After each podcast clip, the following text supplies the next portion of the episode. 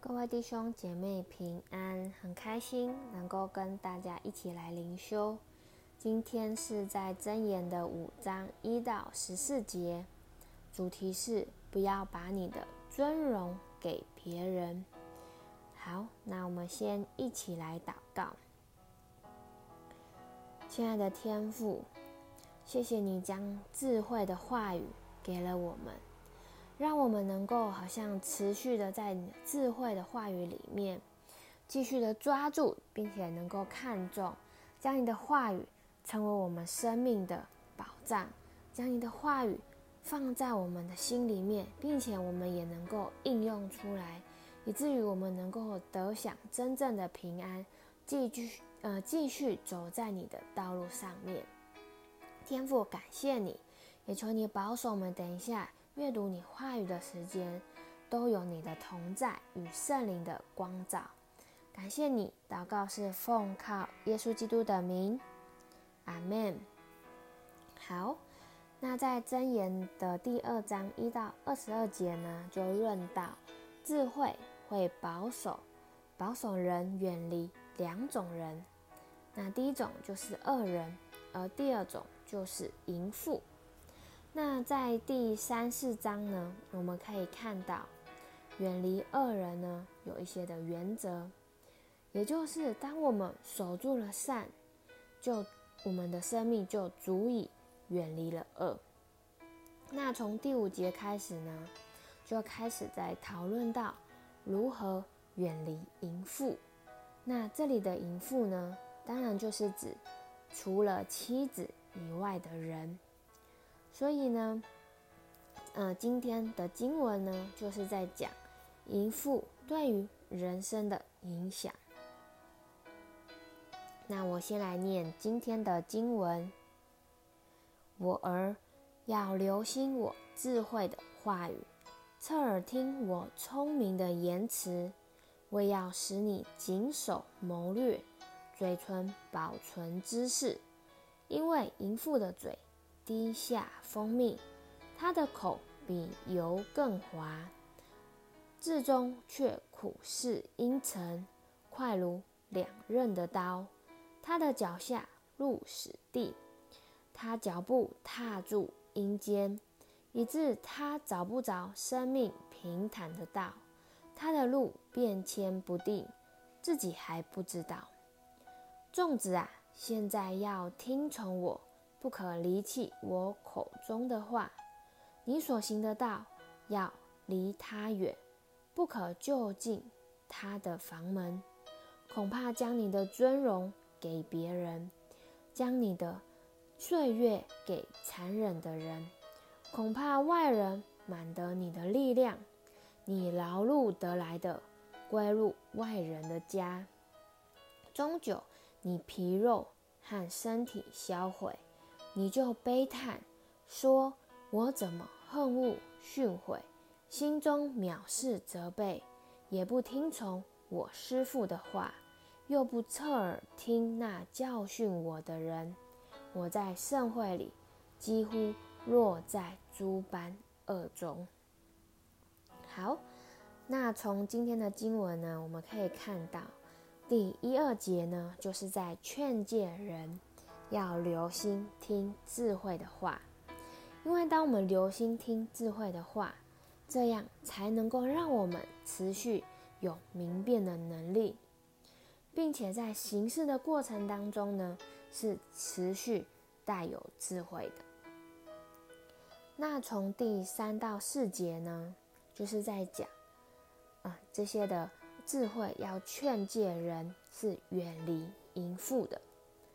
首先呢，我们一开始从第三节可以看到，淫妇的特色是什么？就是他们的口嘴滑，嗯、油滑甜蜜，也就是说，他们懂得如何讨好别人。因为淫妇呢，她讨好人的目的就是要从别人的身上来得着好处，所以她这个所说的话语，她的这个讨好。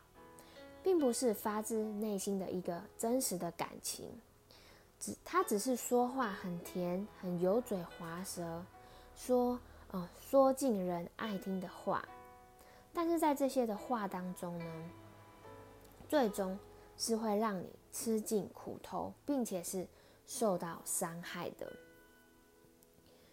所以呢，智慧它劝诫人不要走进，啊、不要走进淫妇的里面，要离他远远的，不要靠近他的房间，因为如果你靠近他的房间，恐怕你下半辈子的尊荣都要消失，并且成为别人口中的笑话。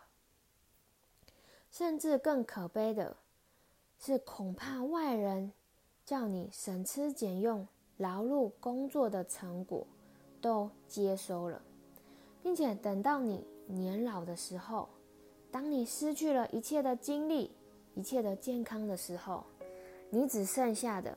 就是懊悔，在那时候，可能你才会悲叹地说：“我怎么都轻忽智慧人的劝诫呢？”现在的我在众人集会里面被大家公审了。所以，各位弟兄姐妹，透过今天的呃经文，我们真知道智慧它并非遥不可及，但是我们也需要。去学习，去领受智慧，并且把智慧的话语放在我们心里面的。因为我们没有一个人出生就是充满智慧的人。当然，有些的智慧可能你需要自己去，呃，从从错误当中去学习。但是在今天呢，有另外一种学习智慧的方式，就是从神的话语当中去学习智慧。也就是呢，我们可以看到，在箴言所说的，你不要到年老，最后年老的时候，你才悔不当悔不当初，而是呢，我们透过真言，我们能够透过神的话，我们可以更多的来学习从神而来的智慧，求神真的来带领我们，透过今天的灵修，使我们能够看重智慧，看重神的话语。并且把神的话语留在我们的心里面。好，那我们就一起看到默想应用。第一个，你可以去查验你自己是否呢，为要讨好人而时常会说出违心的话，或者是讨好人的话呢？而第二个，你是否常只听好听的话，而忽略智慧，而忽略智慧的教导。真的求神来帮助我们，更多的留心神智慧的话语，我们能够谨守遵行，以至于我们有那平安。那最后，我们就一起来祷告。主啊，是的，何等的谢谢你。求你来保守我们的心，因为我们是宝贵的，我们是你所创造的。求你帮助我们，更多的是看重你的话语，更多的是看重你的，好像与你的关系，使我们保守我们的一生是持续在你的心意，在你的道路上面，让我们一直拥有智慧，留心听智慧的话语。使我们不是好像为要讨好人而说出那违心的话语，甚至我们只听见那个好听话，而远离那智慧的劝诫。求你来保守我们的心，使我们时常的呃时常的能够谨守遵行你的律例以及典章。谢谢你，求你带领在我们的当中。祷告是奉靠耶稣基督的名，阿门。好，那我的分享就到这里。谢谢大家。